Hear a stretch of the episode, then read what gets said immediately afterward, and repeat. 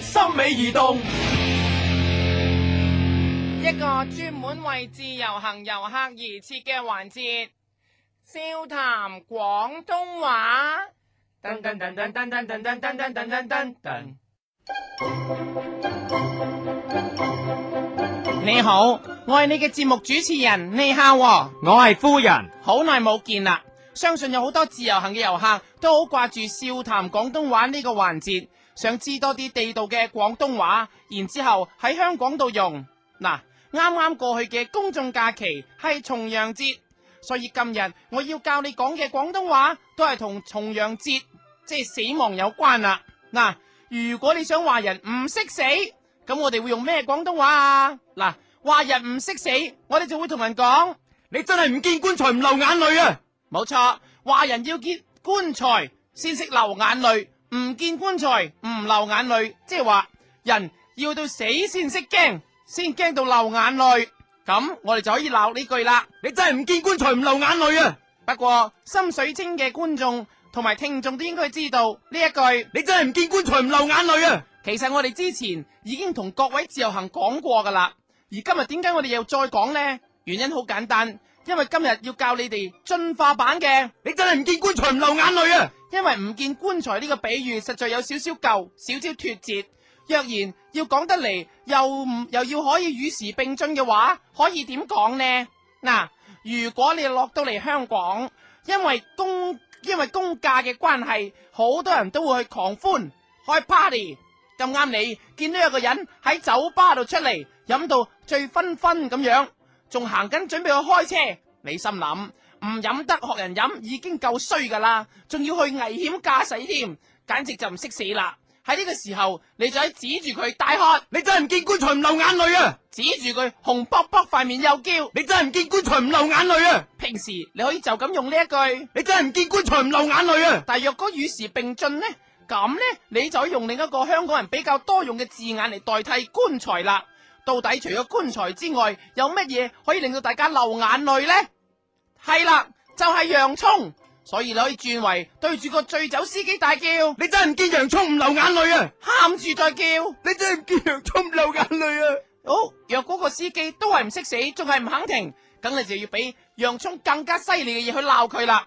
好，比如催淚彈，你真係唔見催淚彈唔流眼淚啊！喊住大力講，你真係唔見催淚彈唔流眼淚啊！即係話而家有三個，包括原本嘅，你真係唔見棺材唔流眼淚啊！又或者，你真係唔見洋葱唔流眼淚啊！又或者，你真係唔見洋葱唔流眼淚啊！又或者，你真係唔見催淚彈唔流眼淚啊！三樣加埋呢，你真係唔見棺材洋葱催淚彈唔流眼淚啊！ 嗱就咁樣呢，就應該喊得好犀利啦。若然佢咁都唔停呢，你就講另一樣嘢。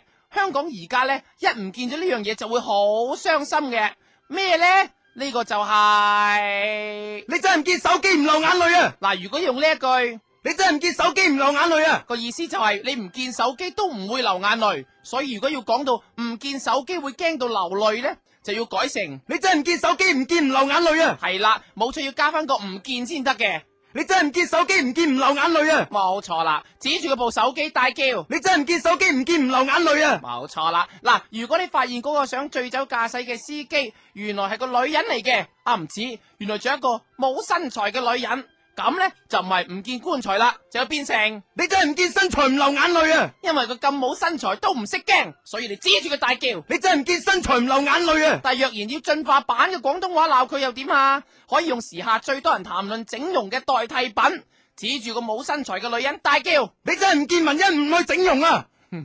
因為吳文欣可以話係整容界嘅表表姐，佢見到嘅話一定會識驚，所以對住佢大叫。你真係唔見文欣唔去整容啊！嗱，你望真啲你個女人，原來佢唔單止冇身材，仲肥添，咁你就指住個肚腩又會叫啦。嗯你真係唔見身材唔流眼淚啊！又或者用進化版另一個減肥界嘅青春嚟代表話佢，你真係唔見森美唔去減肥啊！因為森美亦都係減肥廣告深入民心，由由三十幾度着住件皮草，到油淋淋嘅美國礦工，都可以話係一 絕。對住佢嚟講，肥人真係唔識啊，唔識死，快啲要 keep 下 fit，咁就最啱啦。所以再嗌一次。你真係唔見森美唔去減肥啊！點知嗰個女人同你講，話趕住去睇色戒，叫你唔好阻住佢。你心諗色戒上咗咁耐，啲傳媒都煲到興合合啦，就連你都特登落嚟睇埋啦。佢究竟而家先，佢而家先去，簡直唔識死啊！所以你指住佢大叫。你真係唔見棺材唔流眼淚啊！嗱，就算佢識死咧，都係蠢到死，所以你唔用，你真係唔見棺材唔流眼淚啊而！變成鬧佢。你真係唔見蠢材唔流眼淚啊！但係如果進化版咧，你就可以直接用偉仔梁朝偉嚟鬧佢咯，對住佢大叫。你真係唔見偉仔唔留嘉玲啊！嗯因為除非你係劉嘉玲，如果唔係咧，你都應該入去睇色戒嘅，見下偉仔同佢嘅 body。所以你同佢講，你真係唔見偉仔唔留嘉玲啊！冇錯啦。如果你都唔明咧，你就直接啲大叫。你真係唔見蛋蛋唔留嘉玲啊！ 因為入去睇偉仔嘅 body，其實都係睇一樣嘢嘅啫，所以就叫。你真係唔見蛋蛋唔留嘉玲啊！講完之後，相信你同佢屋企嘅朋友都聽到，哇熱辣辣啦！咁喺呢個時候，你就可以對住佢哋大叫。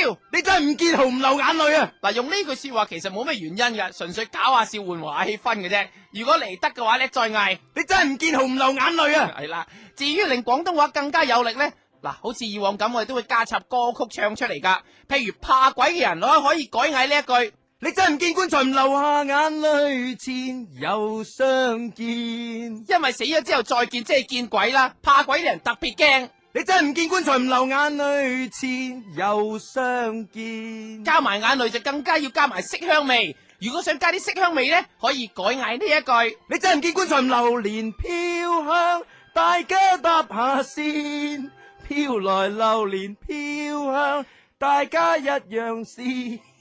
呢種香直頭媲美棺材香，所以另一個講法就係唔聞到棺材香都唔知死嘅。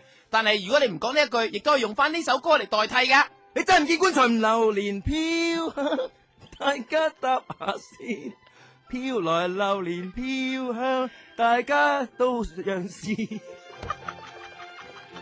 但係若果喺新正頭，係喜慶場合要講棺材就唔係幾好意頭啦。咁呢，就要改用呢一句大叫，你真係唔見棺材唔流，錯再叫。你真係唔見棺材神到，財神到，好心得好報，財神話，財神話，揾錢要正路。咁就可以鬧人得嚟又有好意頭啦。你真係唔見棺財神到，財神到，好心得好報，財神話，財神話，揾錢要正路。但係如果你想表達你嘅痛心呢，要有感情呢，咁就要用以下呢一句啦。喺最痛心嘅時候，你可以大叫。你真係唔見棺材唔流眼淚，眼淚都是我們心碎。唔係呢首啊。你真係唔見棺材唔流眼淚，在心裏流苦痛。問君知否？冇錯，就係鬧呢句啦。鬧嘅時候記住俾多啲感情，咁先知道你心痛嘅。你真係唔見棺材唔流眼淚，在心裏流苦痛。問君知否？但係如果痛心到死呢，咁就要喊住都唔夠，要改用呢一句。 你真係唔見棺材唔流眼淚，殺手，女殺手，女殺手，個個敬佩佢殺手。心痛到死啊，真係想殺人啊！所以就要用呢句嚟大叫啦。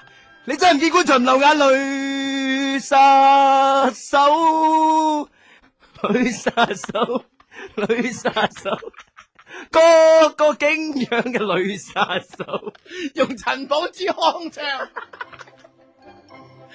你真係唔見棺材唔流眼淚，殺手，女殺手，女殺手，個個景仰嘅女殺手。若果俾女朋友飛嘅時候，又想用呢句都得，想話俾佢知佢飛咗你，佢揾唔到好過你嘅，咁你就可以大叫呢一句。你真係唔見棺材唔留住我吧，留住我好。用最動情嘅聲線 唱出呢一句，同你前度女友講，你真係唔見棺材唔留住我吧，留住我好嗎？以是你你對佢痛心疾首，唔俾走音， 嗌多次。你真係唔見棺材唔留住我吧，留住我好嗎？